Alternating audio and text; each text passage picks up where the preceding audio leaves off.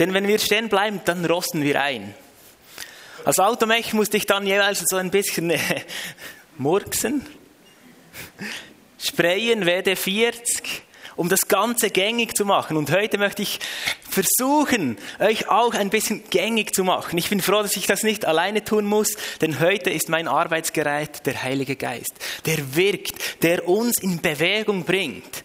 Jetzt könnten wir sagen, okay, dann ist ja alles gut, dann müssen wir nichts mehr machen, weil der Geist Gottes wirkt alles. Das stimmt, das glaube ich, aber ich glaube auch, wir haben auch unseren Part, Schritte zu gehen, auch in unserem Glaubensleben. Der Geist Gottes ist für mich wie der Treibstoff von einem Auto. Du kannst ohne Problem, nein, ohne Problem stimmt nicht, ein Auto von hier nach Bern schieben. Ohne Treibstoff. Das geht, das funktioniert. Als Automechaniker musste ich auch oftmals die kaputten Fahrzeuge auf den Lift schieben. Es funktioniert, aber es ist anstrengend. Es basiert auf deiner Leistung. Aber wenn der Geist Gottes und wenn Treibstoff in deinem Fahrzeug ist, fährt es auch nicht von alleine. Sondern du musst irgendwie den Schlüssel drehen. Du musst reinsitzen. Du musst den Gang einlegen, sonst passiert auch nichts. Warum sollen wir dann in Bewegung bleiben?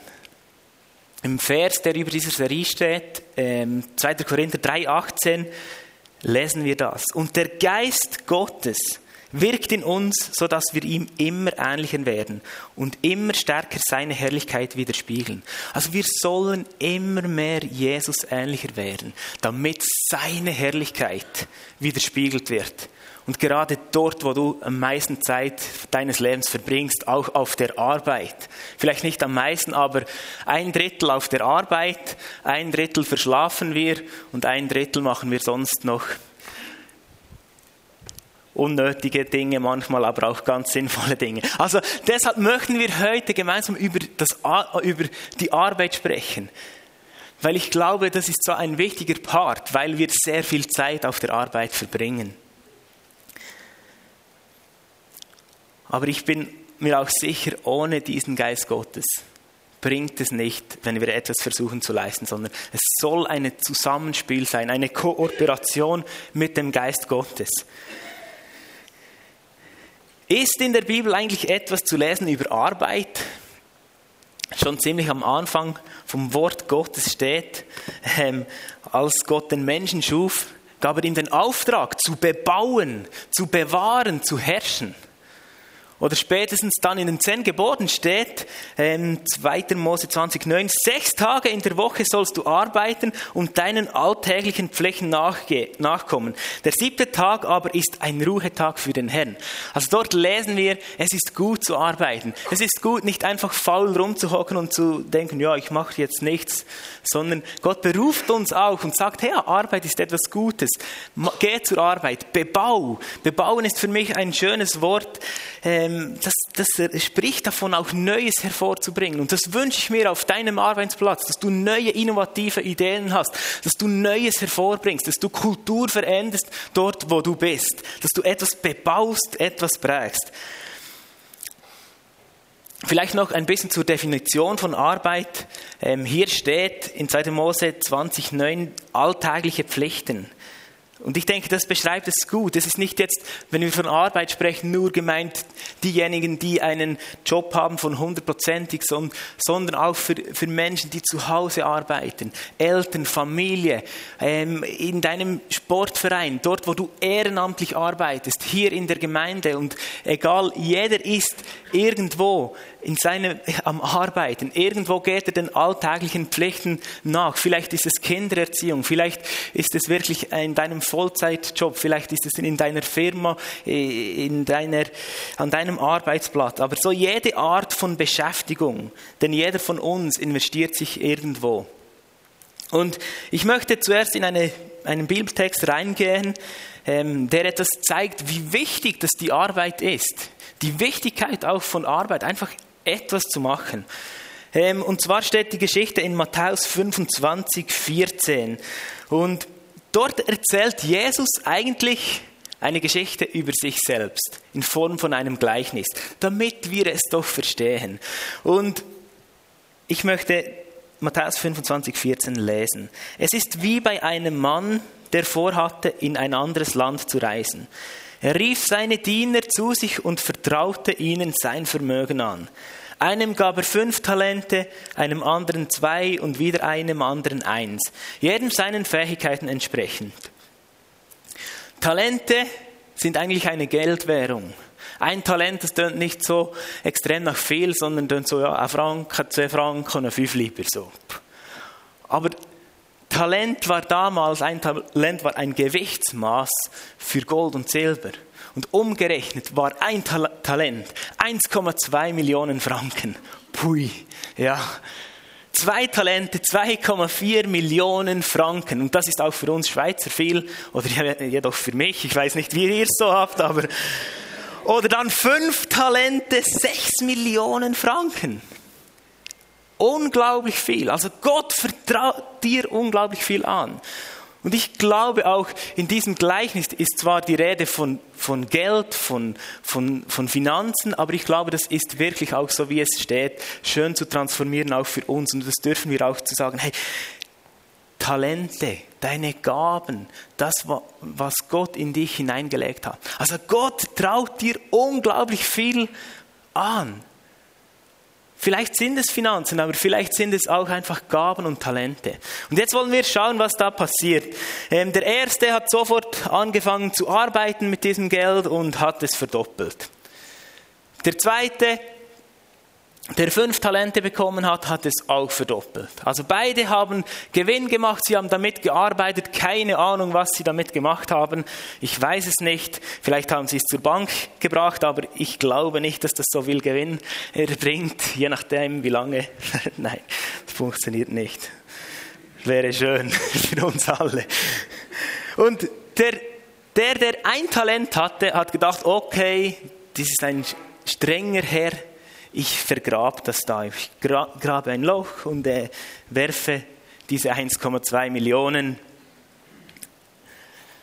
und dann in das Loch und dann passiert nichts, dann, dann ist alles gut und ich lehne dann einmal zurück. Genau. Und dann, nach langer Zeit, steht in Vers 20, kam dieser Herr zurück und wollte die Diener fragen, hey, was habt ihr damit gemacht? Er kam zurück, um abzurechnen. Denn Verantwortung, das, was dir Gott anvertraut hat, fordert irgendwie auch eine Antwort.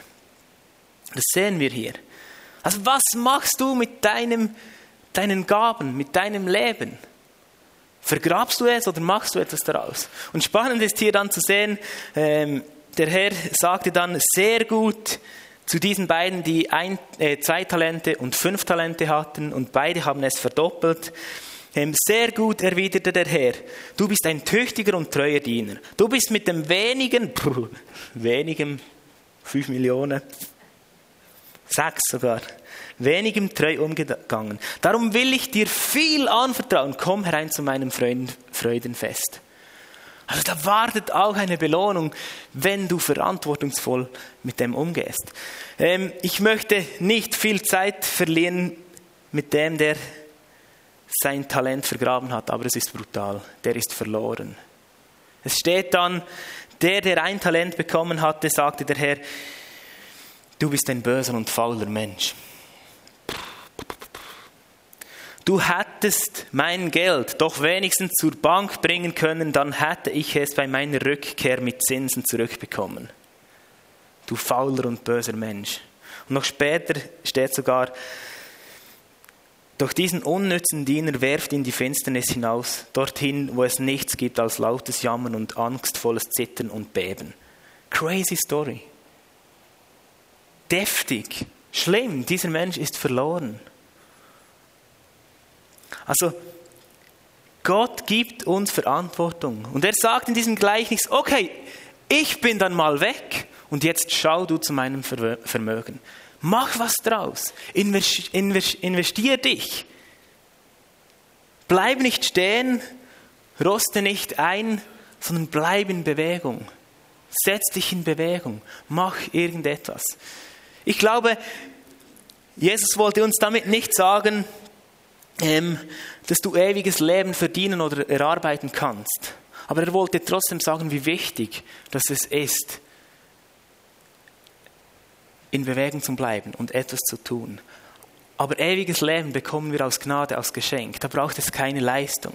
Aber ich denke so, Jesus wollte dort sagen, wie Jakobus, der Glaube ohne Werke ist tot. Mach mal was. Und er fordert dich auf, ihm treu zu dienen. Gott sucht treue Arbeiter.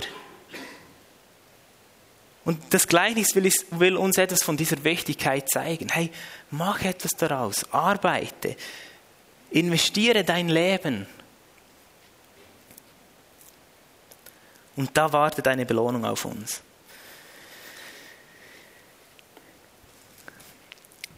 Ich glaube, dass wir Christen die besten Arbeiter sein sollten an unserem Job. Stell dir mal vor, du hast einen Job ausgeschrieben und es kommen Leute zu dir, die haben sich beworben. Vielleicht zu dir, Jöckel, die kommen mit dem Bewerbungsschreiben, er sucht immer wieder Leute ähm, und die bewerben sich. Und jetzt stell dir vor, du liest diese Bewerbung und dort drin steht Galater 5,22 über diese Person. Liebe, Freude, Frieden, Geduld, Freundlichkeit, Güte, Treue, Rücksichtnahme und Selbstbeherrschung. Wer will nicht so ein Mann im Betrieb? Oder er, er schreibt, ich habe Zugang zur Himmelswelt zu allem geistlichen Segen, Epheser 1,3. Oder er schreibt, ich habe göttliche Weisheit, Jakobus 1,3. Deshalb glaube ich, wir als Christen sollten die besten Arbeiter sein. Wir sollten die sein, die Liebe in einen Betrieb bringen, Freude, Innovation, Weisheit, göttliche Pläne. Gott hat diese Welt erschaffen. So kreativ, unglaublich faszinierend. Und wir haben Zugang zu diesem Schöpfer Gott. Das bedeutet, dass wir in der Arbeitswelt extrem viel Göttliches reinbringen sollten, weil wir an der Quelle des Schöpfers sind. Christen sollten die innovativsten Ideen haben in Firmen. Ich bin davon überzeugt, weil wir Weisheit haben, weil wir Zugang haben zu diesem Vater im Himmel, diesem Schöpfer Gott. Und deshalb glaube ich auch, du bist einfach berufen, gute Arbeit zu leisten, dort wo du bist. Du bist berufen, einen Unterschied zu machen an deinem Arbeitsplatz. Du bist berufen, das Beste zu geben, Menschen zu lieben, Menschen zu ehren, Menschen zu wertschätzen, nicht hintendurch schlecht zu sprechen, sondern einfach positiv dein Arbeitsteam zu prägen mit deinen Gaben und deinen Talenten. Gute Arbeit zu verrichten da zu sein für andere, innovative Ideen zu geben. Ich wünsche mir so, dass wenn man in Sitzungen ist oder vielleicht auf der Baustelle und so denkt, ah, das ist nicht möglich, dass wir Christen die sind, die fragen, Geist Gottes, was ist jetzt dran? Wie ist die Lösung dieses Problems? Und ich glaube, der Geist Gottes wird zu dir sprechen und Lösungen für Firmen, für Probleme in deiner Arbeitswelt geben, weil wir Zugang haben zu ihm. Aber ich glaube auch, dass wir so einen doppelten Job haben auf der Arbeit. Einerseits wirklich unseren Job gut machen, uns investieren, das Beste geben, Menschen lieben, ehren, wertschätzen. Aber ich glaube auch, wir haben einen doppelten Job. Wir haben noch mehr zu geben. Und so möchte ich in eine zweite Geschichte gehen, die uns ein Bild geben soll, was wir denn für eine Aufgabe haben auf unserem Job, neben den Aufgaben, die, die wir erledigen müssen, die in unserem Pflichtenheft stehen und die wir ähm, genau zu tun haben. Ich habe schon gesagt im Briefing, ähm, heute geht die Predigt etwas länger, weil ich muss noch ein paar Stunden leisten. Einfach. Nein, Spaß beiseite. Die Geschichte steht in Matthäus 9,36. Und dort steht, als Jesus die Scharen von Menschen sah, ergriff ihn tiefes Mitgefühl. Denn sie waren erschöpft und hilflos wie Schafe, die keinen Hirten haben. Also Jesus war unterwegs ich glaube auch, er war auf seine Art am Arbeiten. Und ihn ergriff tiefes Mitleid mit den Menschen, die er sah. Hilflose und erschöpft wie Schafe ohne Hirten. Und tiefes Mitleid bedeutet eigentlich auch, er wurde, oder wenn man das übersetzt, er wurde innerlich bewegt von dem Zustand, der er, der er von dem Zustand, den er gesehen hat, genau. Ich bleibe auch in Bewegung und predige heute in Hochdeutsch. Aber, gerne. Aber er wurde innerlich bewegt. Und dieses innerliche Bewegen war, glaube ich, der Ursprung, dass Jesus Menschen heilte, befreite, Menschen die gute Botschaft weitergab. Das steht nämlich ein Vers vorher steht, Jesus zog durch alle Städte und Dörfer in dieser Gegend. Er lehrte in den Synagogen, verkündigte die Botschaft vom Reich Gottes und heilte alle Kranken und Leidenden. Also Jesus wurde innerlich bewegt und dieses innerliche Bewegen führte ihn zur Tat. Dass er seinen Nächsten liebte wie sich selbst. Das war das Thema beim zweiten ähm, Next Step Predigt, genau. Also Jesus wurde innerlich bewegt, weil er die Verlorenheit, weil er die hilflosen Menschen, die, die Menschen, denen es nicht gut geht, die Menschen, die einen leiden, ein Gebrechen oder was auch immer. Ich glaube auch, dass sehr viel Innerliches, das zerstört war. Und Jesus wurde durch das in Bewegung gesetzt. Und es bewegte ihn. Und er liebte den Nächsten. Und aus, aus diesem, aus diesen Bewegtsein handelte er. Und das wünsche ich mir für mein Leben, für dein Leben. Und spannend ist jetzt, jetzt wird es spannend. Lös der Lösungsansatz von Jesus ist etwas speziell. Denn er sagt zu seinen Jüngern, Vers 36 war vorher und jetzt kommt Vers 37. Und er sagt zu seinen Jüngern, als er, ich lese nochmal den letzten Teil, als er die Scharen von Menschen sah, ergriff ihn tiefes Mitgefühl, denn sie waren erschöpft und hilflos wie Schafe, die keinen Hirten haben. Da sagte er zu seinen Jüngern, die Ernte ist groß, doch es sind nur wenige Arbeiter da. Bittet deshalb den Herrn der Ernte, dass er Arbeiter auf sein Erntefeld schickt. Also Jesus sagte, okay, da ist ein Problem, das sind hilflose Menschen, Menschen, die wir überall sehen, betet für sie. Betet für sie. Betet, dass Arbeiter ins Erntefeld geschickt werden, dass Arbeiter etwas machen, dass Arbeiter bewegt werden, dass Arbeiter reinstehen in diese Not. Und spannend ist dann der nächste Vers, es kommt ein neues Kapitel. Die Jünger haben gebetet dass Gott Arbeiter schickt. Und dann steht Matthäus 10, 1, dann rief Jesus die, seine zwölf Jünger zu sich und gab ihnen Vollmacht, böse Geister auszutreiben und alle Kranken und Leidenden zu heilen. Die Jünger waren die Antwort auf das Gebet.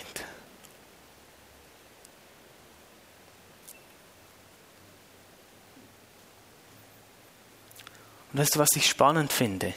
Vollmacht beschreibt für mich etwas Ähnliches wie ein zwei und fünf Talente. Gott gibt dir Vollmacht an deinem Arbeitsplatz. Vollmacht. Er vertraut dir unglaublich viel an. Und später in Matthäus 28, 18 steht dann, mir ist alle Macht gegeben. Darum, dort sehen wir nochmal das Gleiche. Also Gott gibt dir Vollmacht und Vollmacht ist etwas Gewaltiges. Also verstehst du, Gott sagt nicht, ja, geh und mach jetzt was, sondern er sagt, ich gebe dir alles dazu, was du brauchst. Und spannend finde ich auch, als ich das so gelesen hatte, warum haben sie vorher gebetet? Weil ohne Gebet, weil ohne Gott gar nichts geht.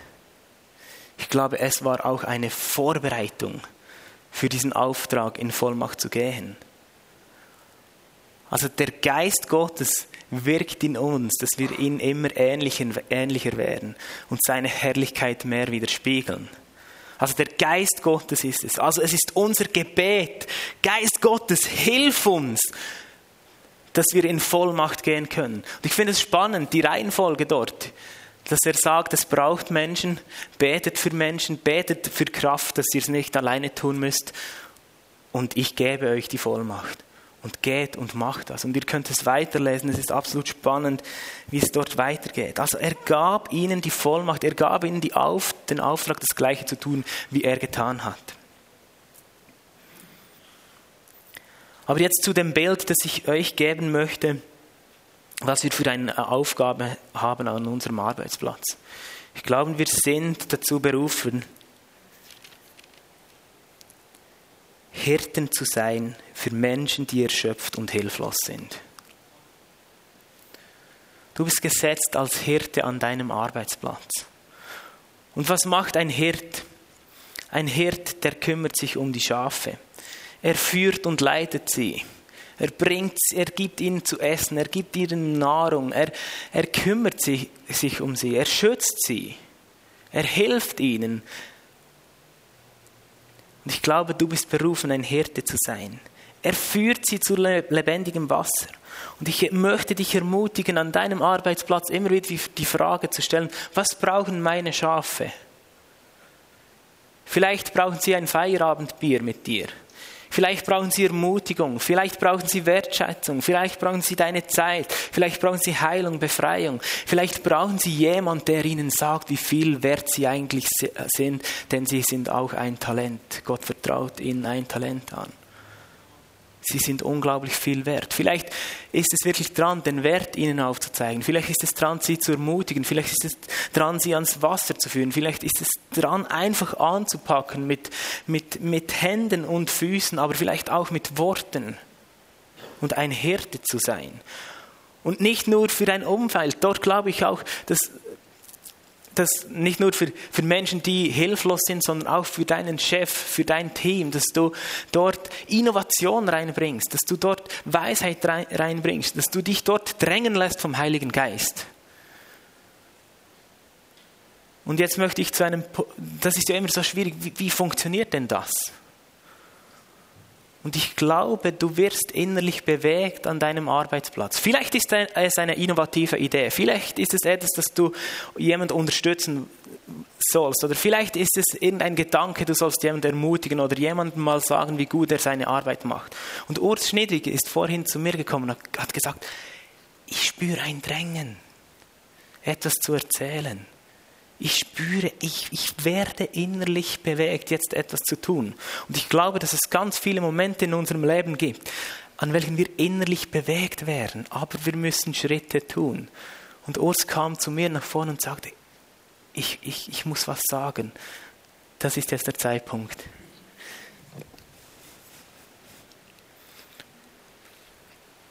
Und Margrit auch.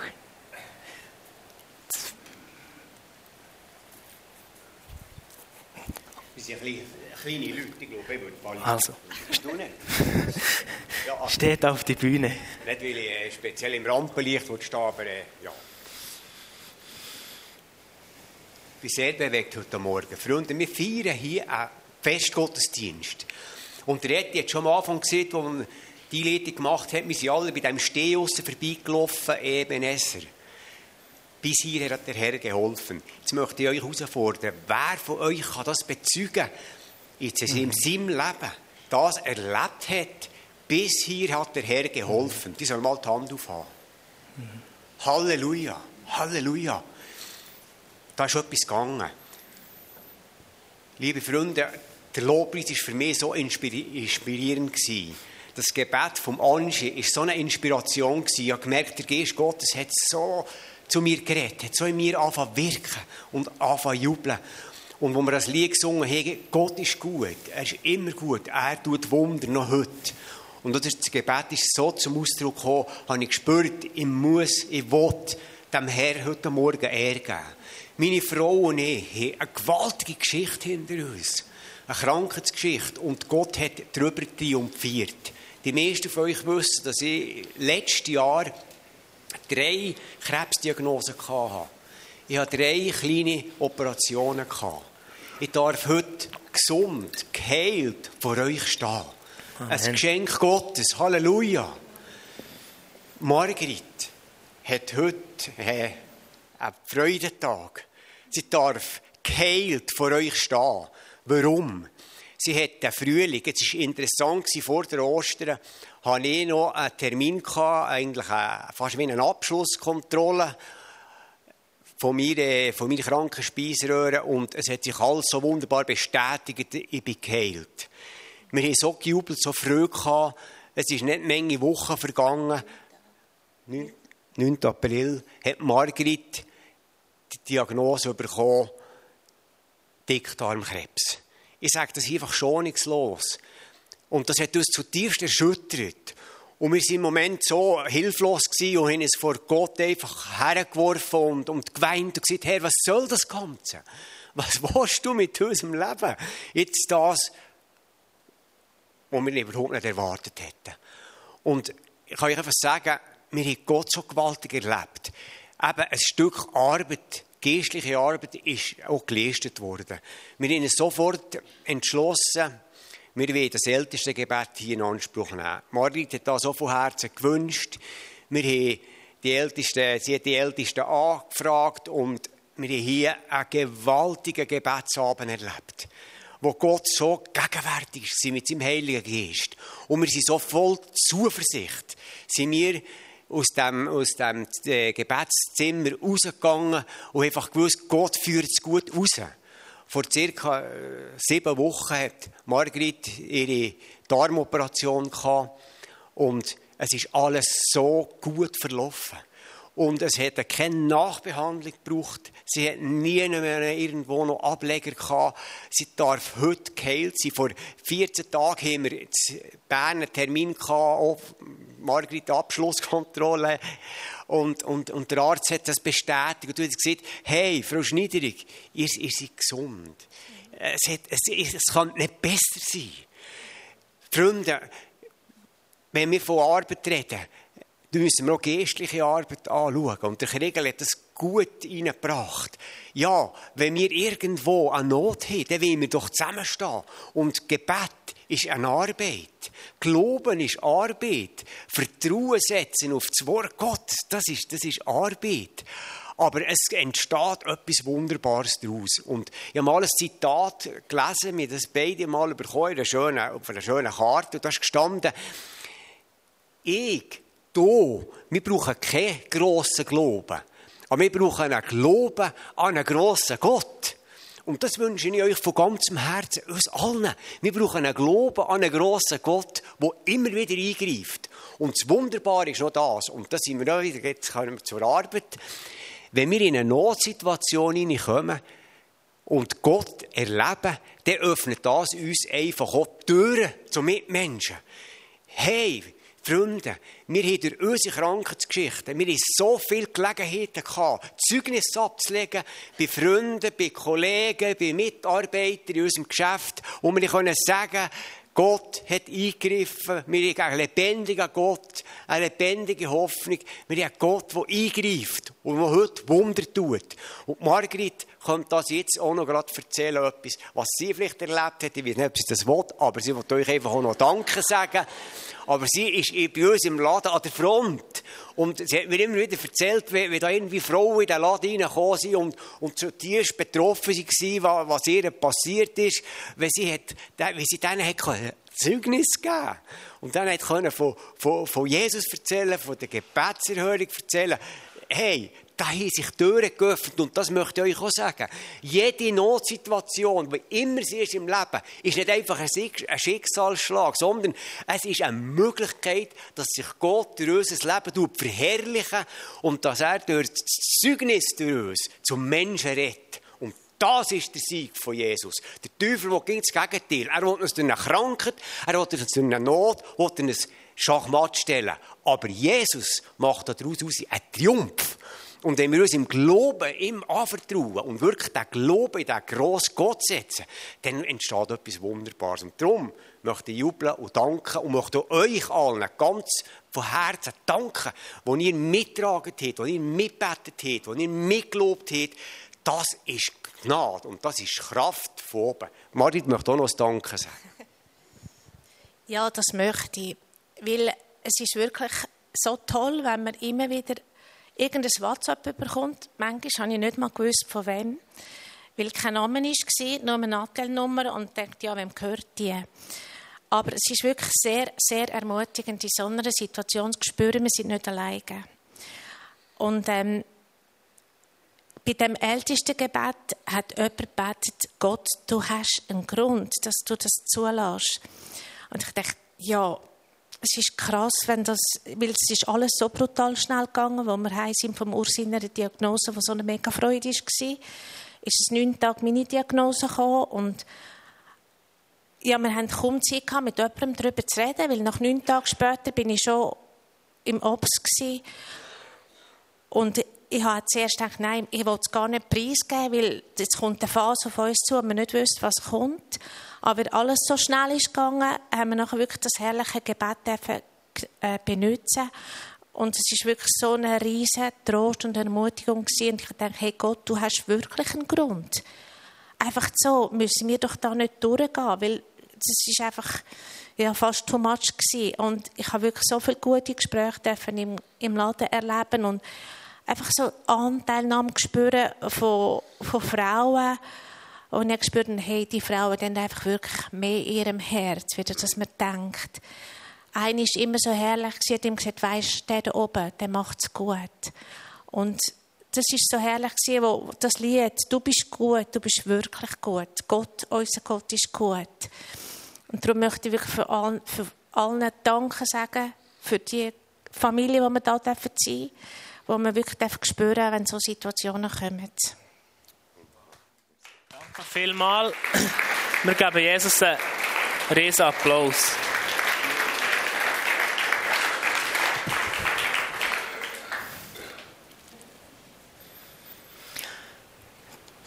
Gott möchte dich gebrauchen als Erntearbeiter auf deinem Erntefeld. Ein Feld, haben wir gesagt, ist dein Arbeitsplatz, dort, wo du bist, in deinem Alltag. Es gibt noch andere Felder. In aller Welt gibt es Erntefelder, wo es Leute braucht, die reinstehen und Hirte sind für Schafe. Und was wäre, vorhin haben die meisten oder ein großer Teil hat ihre Hand hochgestreckt und hat gesagt, ich habe erlebt, wie Gott etwas gewirkt hat in meinem Leben. Was wäre, wenn wir beginnen würden, an unserem Ort, Schritt für Schritt, auch mal ein Zeugnis zu erzählen und zu sagen, hey, ich war im Gottesdienst und Gott hat zu mir gesprochen. Oder hey, ich war im Gottesdienst und, und ich, ich erlebte eine Ruhe, einen Frieden. Hey, Gott hat mich geheilt. Hey, Gott hat mir Weisheit gegeben. Hey, Gott hat mir Geduld gegeben. Hey, Gott ist gut. Was wäre, wenn wir beginnen an unserem Arbeitsplatz, auch mit Worten von Zeugnissen Menschen zu ermutigen?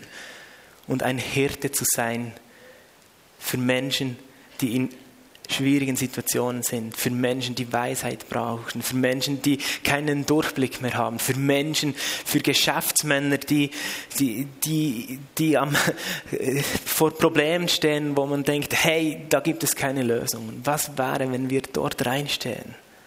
Weil der Geist Gottes drängt in uns, er setzt uns in Bewegung wenn wir auch bereit sind, uns dazu zu brauchen. Aber das Beste ist, du musst es nicht aus deiner Kraft tun, denn er ist dein Hirte. Er ist der Hirte aller Hirten. Jesus ist mit dir. Gott ist mit dir. Und wenn Gott mit dir ist, ist wird plötzlich Unmögliches möglich. Situationen können sich schlagartig verändern. Denn er ist dein Hirte. Er wird dir die Kraft dazu geben. Er wird dir alles geben, was du brauchst für deinen Dienst. Er wird dich zurüsten. Er wird, wird, dir Mut geben, Schritte zu gehen auf der Arbeit. Er wird dir Mut geben, vorwärts zu gehen. Er wird dir Kraft geben. Und er hat dir Vollmacht gegeben. Du darfst wissen, du hast einen guten Hirten, der dich selber leitet, führt und alles gibt, was du brauchst.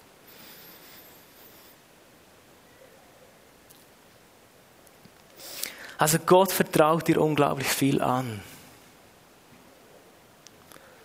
Und er fordert dich auch auf, mit dem Gleichnis ihm treu zu dienen. Er fordert irgendwie auch eine Antwort auf diesen verschiedenen Erntefeldern. Ein Erntefeld ist auch hier die Gemeinde. Auch hier brauchen wir Erntearbeiter, die helfen, es möglich zu machen, dass Menschen Gott begegnen können, dass die Hirte geleitet und geführt werden können, dass, dass wir auch hier einen Ort erleben, wo Menschen in Begegnung kommen mit Gott. Also es braucht überall Menschen als Hirten, die sich gebrauchen lassen mit ihren Gaben und Talenten. Aber er wird dir alles geben, was du brauchst als Arbeiter in seinem Reich. Er wird dich führen, leiten, weil er ist der gute Hirte. Und ich möchte dich heute einfach ermutigen, sei ein Hirt für deine Schafe. Frage immer wieder an deinem Arbeitsplatz, was brauchen diese Leute? Was brauchen diese Menschen in meinem Umfeld? Was brauchen die Frauen auf dem Spielplatz? Was brauchen, was braucht dein Nächster? Und sei die Antwort darauf. Ich möchte beten, Jesus, danke dir vielmal, dass du da bist, dass du unser guter Hirte bist und dass du uns so unglaublich viel anvertraust. Wir können das oftmals nicht fassen, was das bedeutet, aber danke, dass wir nicht etwas alleine tun müssen, sondern dass du der bist, der mit uns ist, der Dinge ins Rollen bringt, der Unmögliches möglich macht. Und ich bete jetzt für die Arbeitsplätze, all dort, dort wo ihr seid, Tag für Tag, dort auf den Erntefeldern, wo ihr seid. Ich bete für Innovation, für Weisheit, für Liebe, für Geduld, für Selbstbeherrschung, für göttliche Ideen, dass der Himmel, wir beten wie im Himmel so auf deinem Arbeitsplatz dass eine Atmosphäre vom Himmel dort ist, auch in deiner Schule, da wo du bist. In deinem Namen, Jesus. Amen. Ich möchte zum Schluss noch die Serie abschließen, Next Step. Und wir haben gesagt, dass ihr über ein paar Monate keine Ziele setzen sollt, weil nach jeder Predigt oftmals drei Punkte kommen und das können wir gar nicht umsetzen. Das kann ich auch nicht. Deshalb bin ich immer froh, ähm, wenn Etty nur einen Punkt bringt. und jetzt aber nach diesen vielen Predigten möchte ich dich auffordern, Gott zu fragen, was ist mein nächster Schritt? Was ist mein nächster Schritt? Und wir haben über Glaube gesprochen, Gott zu lieben, über Beziehungen der Nächsten zu leben, über unsere Gesundheit, Ressourcen und heute über Arbeit. Und ich habe mir gedacht, okay, ähm, wie wollen wir das angehen? Soll ich jedes Thema noch mal kurz aufgreifen? Und ich habe gedacht, ich liebe es eigentlich, inspiriert zu, reden, zu werden, was andere machen. Und ich möchte euch einfach bei jedem Punkt ein, zwei Sachen sagen, was ich in den letzten fünf, sechs Jahren in diesem Bereich gemacht habe. Das soll euch nicht irgendwie ähm, äh, unter Druck setzen, sondern es soll euch Ideen geben. Und am Schluss fragt Gott, was ist dein nächster Schritt? Im Bereich Glauben, Gott zu lieben, habe ich mir einfach das Ziel gesetzt und sage, ich möchte jeden Tag, bevor es sich aus dem Haus gehe, eine Zeit haben mit Gott wo ich einfach vor ihn komme und seine Gegenwart suche und ihn frage, was ist dran für den heutigen Tag. Und ich möchte am Abend mit meiner Frau Dina beten und Gott Danke sagen für den heutigen Tag. Das ist ein, eine Idee, was du machen könntest im Bereich Glaube. Aber frag später Gott, was du machen sollst. Im Bereich Beziehung habe ich mir einfach gesagt, ich will Zeit haben für Menschen. Ich will einmal pro Woche mindestens mit, meine, mit einem meiner VIPs oder mit einem Mitarbeiter vom Ecclesia Zeit verbringen. Ich will einmal pro Woche einfach Zeit haben an einem Eheabend für meine Frau. Und ich will, ich arbeite nur 80 Prozent, ich will einen Daddy-Tag haben, wo ich einen Tag lang zu meiner Tochter schaue. Und nicht einfach zu ihr schauen, sondern zu ihr schaue und Zeit habe für sie und nicht nebendran einfach total abgelenkt bin. Das gelingt mir nicht immer. Simon und ich haben uns letzte Woche getroffen und unsere Kids waren verrückt. Im Bereich Gesundheit habe ich mir gesagt, ich will ausgeglichen und ganzheitlich leben. Und deshalb habe ich gesagt, keine Arbeitsmails zu Hause, kein Nadel im Bett, und das dritte, ah ja, eine Stunde Sport pro Woche. Das ist jetzt vielleicht ein bisschen theoretisch, aber das hilft mir, ganzheitlich zu leben, gesund unterwegs zu sein und oft und es hilft mir auch in der Beziehung zu Gott. Wenn ich nicht voll gemüllt werde von Sachen, von meinem Nadel in der Nacht brauche ich das nicht, aber wenn es da ist, braucht man es plötzlich. Und im Bereich Arbeit habe ich mir gesagt, ich will immer wieder auf die Impulse des Heiligen Geistes hören. In dem Stil, wie es Urs gemacht hat. Er hat gesagt, ich, fühl, ich spüre ein Drängen. Und bei mir sieht es so aus, dass wenn ich irgendwie ähm, einen Gedanke habe, jemanden zu ermutigen, dann nehme ich mir Zeit und schreibe ihm WhatsApp. Wenn ich den Eindruck habe beim Einkaufen oder irgendwo, jetzt spricht der Geist Gottes zu mir, dass ich irgendetwas machen soll, versuche ich dem gehorsam zu folgen. Es gelingt mir nicht immer. Oder dass ich in Situationen wirklich bewusst frage, Gott, was willst du heute tun? Was soll ich heute Morgen sagen? Dass ich wirklich versuche, auf der Arbeit immer wieder Gott zu fragen, was ist dein Wille? Was willst du tun? Und zum Schluss möchte ich dich ermutigen, dann jetzt in der Zeit Gott zu fragen, was, was ist mein nächster Schritt in einem von dieser Bereichen? Vielleicht sind es mehrere Schritte. Drei Punkte zum, zu Tipps. Geh kleine Schritte. Es bringt nichts, wenn du dir viel zu große Schritte vornimmst, sondern fang an, kleine Schritte zu machen, dass du in Bewegung bleibst. Schritt für Schritt für Schritt für Schritt. Und lass dich begleiten und begleite andere. Wir müssen einander helfen. Also ich ermutige dich, dass du, wenn du dir heute etwas aufschreibst, einen, einen nächsten Schritt definierst, den du mit Gott gehen willst, sag es mindestens einer Person, was du für einen Schritt machen möchtest. Und alle diejenigen, die dir heute etwas anvertrauen, möchte ich auffordern, begleite diese Menschen. Frag nach, wie geht es dir in diesem Schritt? Wie geht es da? Denn du hast auch eine Verantwortung, du bist auch ein Hirt für alle Leute hier, für deine Freunde, für deine Nächsten. Und das Dritte, hey, rechne mit Gottes Eingreifen, rechne mit Gottes Kraft.